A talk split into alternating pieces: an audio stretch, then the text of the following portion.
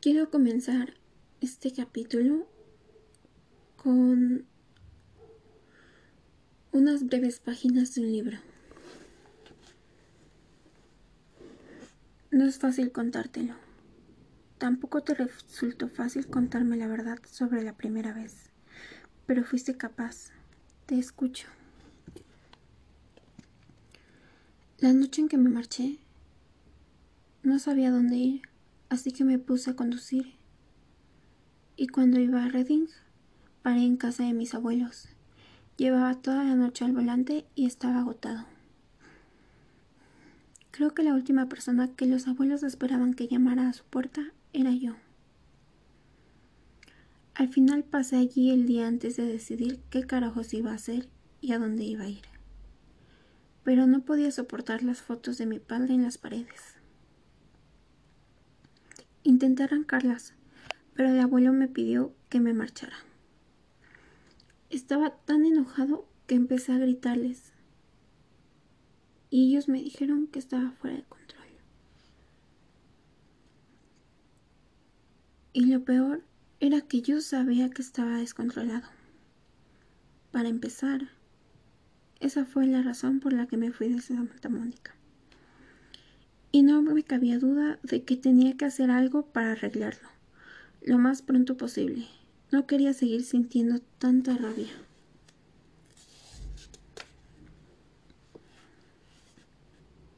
Nadie puede culparte por sentir lo que sientes respecto a tu padre, pero sí porque por no saber controlarlo. Que quería verte. ¿Qué? Cuando estaba enojado por esas fotos, quería verte. Y yo sabía que no era sano necesitarte tanto. No podía pasarme la vida dependiendo de ti para que me dijeras que me calmara, o que todo estaba bien, o que debería respirar un segundo. Por eso no regresé. Podría haberlo hecho. Me moría por hacerlo. Pero volver habría sido la salida fácil. Estaba entre Portland y tú. Y yo sabía que tenía que elegir a Portland. Porque si no podía tenerte, así por lo menos podía tener una parte de ti. Vine aquí y durante la primera semana no hice nada en absoluto. Solo me sentí enojado todos los días y no sabía cómo salir del hoyo sin tomar algo. Ya me entiendes. El hecho de que papá hubiera salido de cárcel no me cabía en la cabeza. Y necesitaba encontrar una, forma de soltar toda esa rabia que llevaba años guardada dentro de mí. No sabía cómo hacerlo, hasta que me puse a pensar seriamente en las opciones que tenía. Y por fin me di cuenta de que era lo que necesitaba hacer aunque te estaba incluso a pensarlo, era... era... me da mucha vergüenza. A finales de agosto me di por vencido y pedí una cita con... pedí una cita con un... con un psicólogo.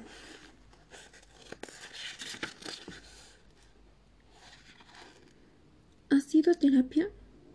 Mamá siempre quiso que hablara con alguien. Cuando sucedió aquello, cuando encerraron a papá, le habría gustado encontrar un psicólogo para que pudiera desahogarme sobre lo que había pasado con una persona ajena al problema. Pero yo me negué.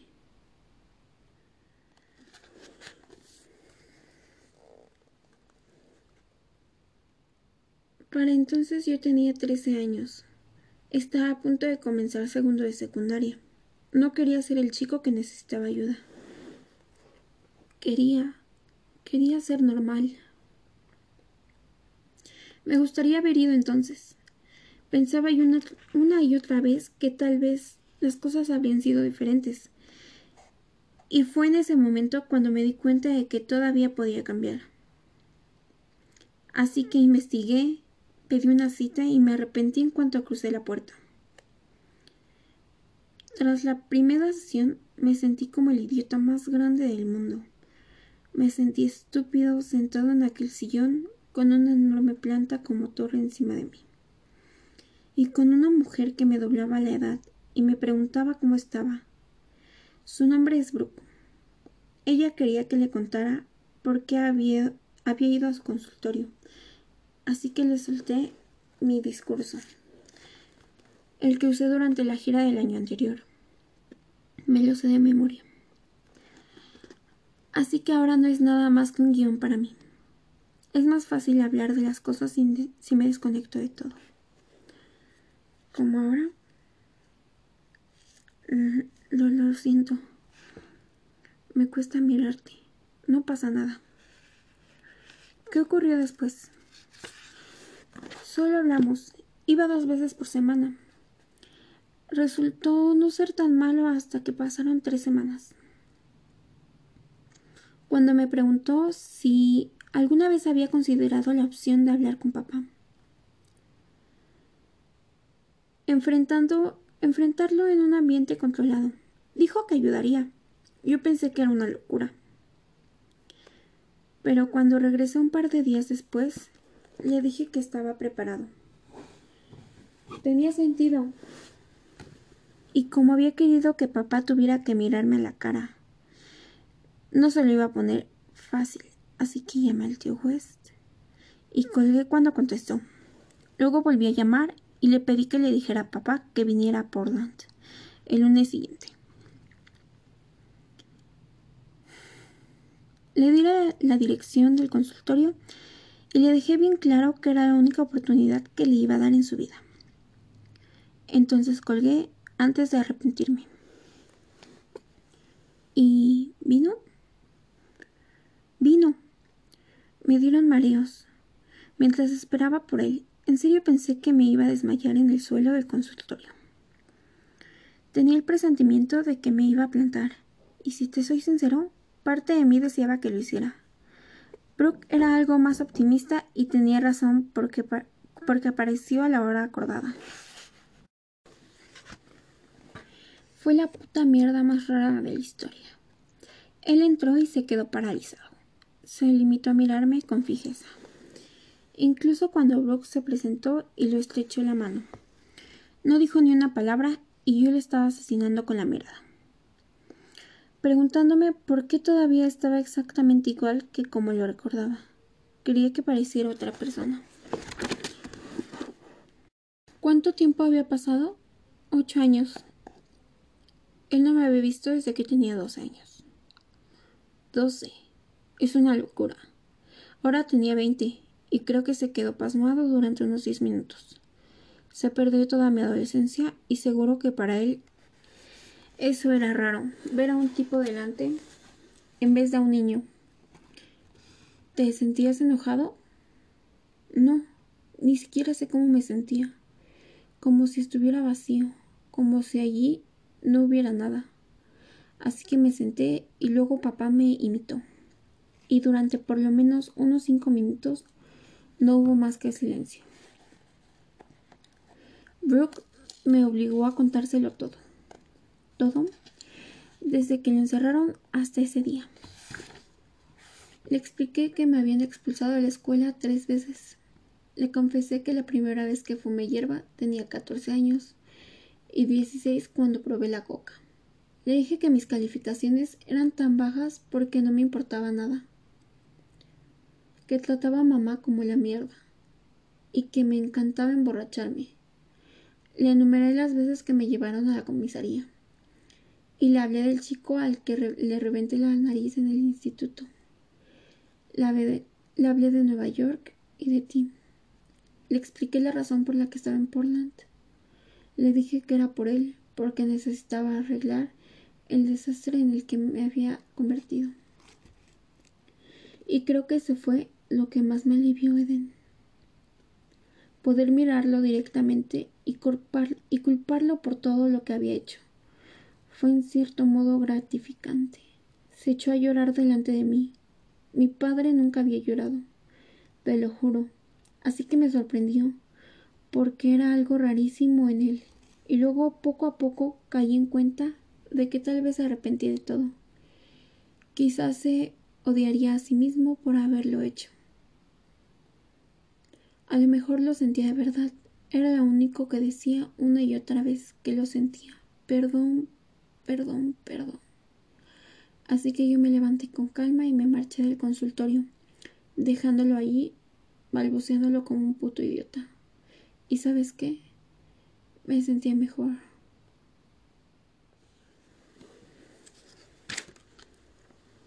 Hay una frase que dice justo aquí. ¿Por qué te resulta tan difícil contarme esto? Es que me da vergüenza lo que lo, lo de la terapia. Quiero contártelo, pero es difícil. ¿Por qué? Porque desde cuándo es agradable ir a loquero. La terapia no es algo de lo que uno se sienta orgulloso. Pues debería. ¿Qué? Deberías de sentirte orgulloso. Ir a terapia no significa que seas débil, significa que eres fuerte y deberías sentirte orgulloso de haber tomado esta decisión. Mira lo feliz que pareces ahora.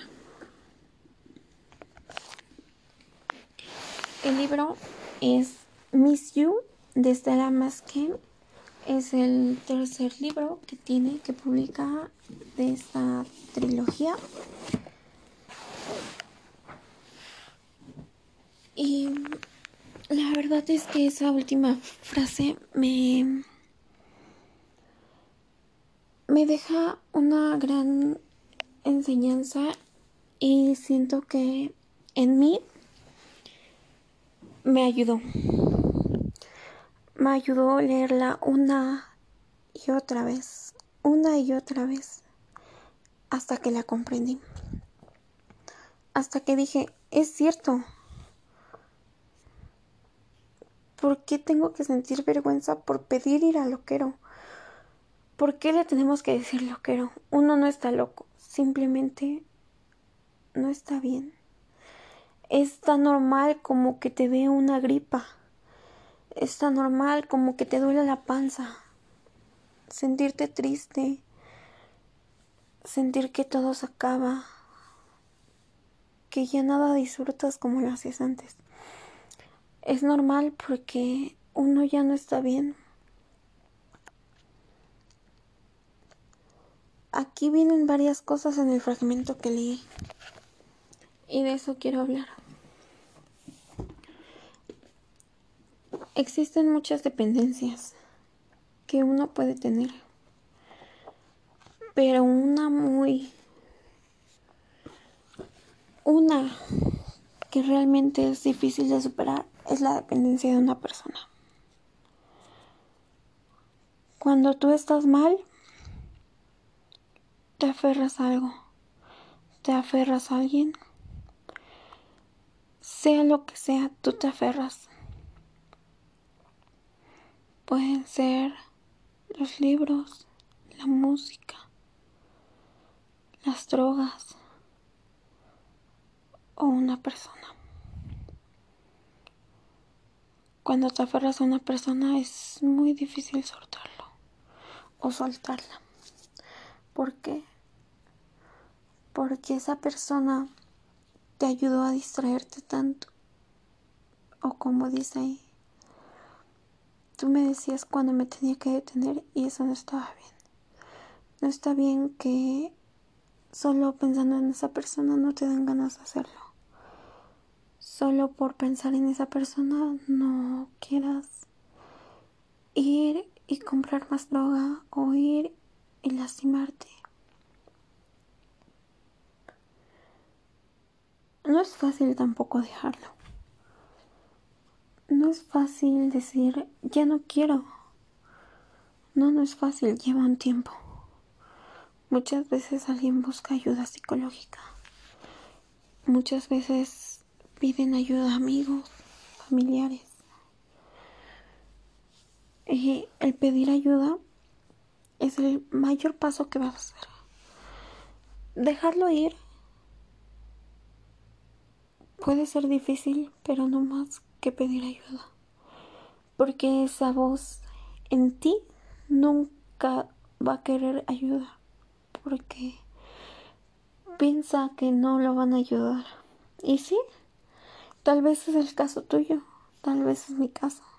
Pides ayuda y no lo hacen. Pides ayuda y te tiran de loco o de loca.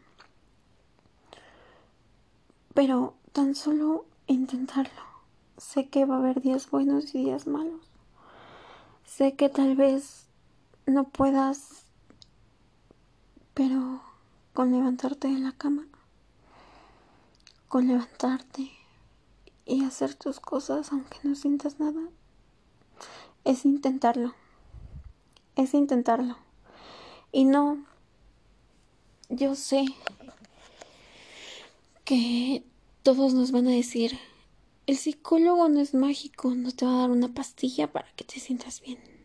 No, no, no estamos pidiendo una pastilla para sentirnos bien. Queremos sentirnos bien en realidad, no depender de otra cosa. Suficiente tenemos con esas dependencias que nosotros mismos nos hicimos para terminar dependiendo de una pastillita que nos haga felices. Sabemos que tenemos que tener nuestras rutinas, que tenemos que hablar, que tenemos que salir, pero tú en esos momentos no lo ves. O a lo mejor siempre ha sido así y nunca nadie se dio cuenta. A lo mejor siempre te ha costado, a lo mejor siempre te ha costado decir lo que sientes, expresarte. Pero esas inseguridades las crean muchos. Puede ser por bullying, puede ser por maltrato infantil o simplemente por comentarios que las personas creen que no te van a dañar. A lo mejor un día tus padres te dijeron, no sirves para nada. Eso se te quedó grabado. Pero qué bonito es después de estar llorando y por más que decir, verte al espejo y decirte, tú te sirves, después de querer rendirte, de decirte ya no quiero vivir, ya no quiero esto, qué bonito es decir, si se puede, demuéstralo. Párate enfrente de ellos y enséñales todo lo que logras. No por ellos, por ti. Porque la única persona que siempre va a estar ahí, que nunca te va a traicionar, eres tú por más que hagas lo que hagas, nunca te vas a alejar de ti mismo. Siempre vas a estar ahí en tus mejores y en tus peores momentos. Nadie más va a estar cuando en verdad lo necesites. Alguna que otra persona, pero nunca te va a comprender tal cual como tú quieres, porque solo tú lo haces. Solo tú te comprendes.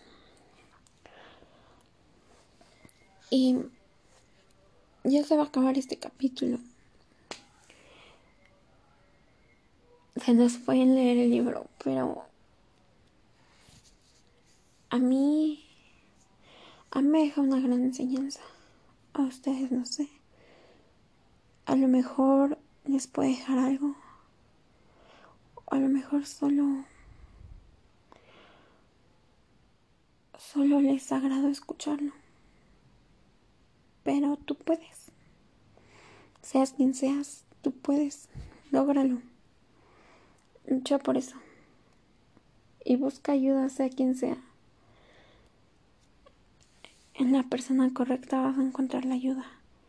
Solo no pierdas la fe, ni en ti, ni en esa persona a la que se lo pidas. Porque cuando uno en verdad quiere cambiar, va a encontrar a esa persona que le ayuda. Así que buen día o buenas noches.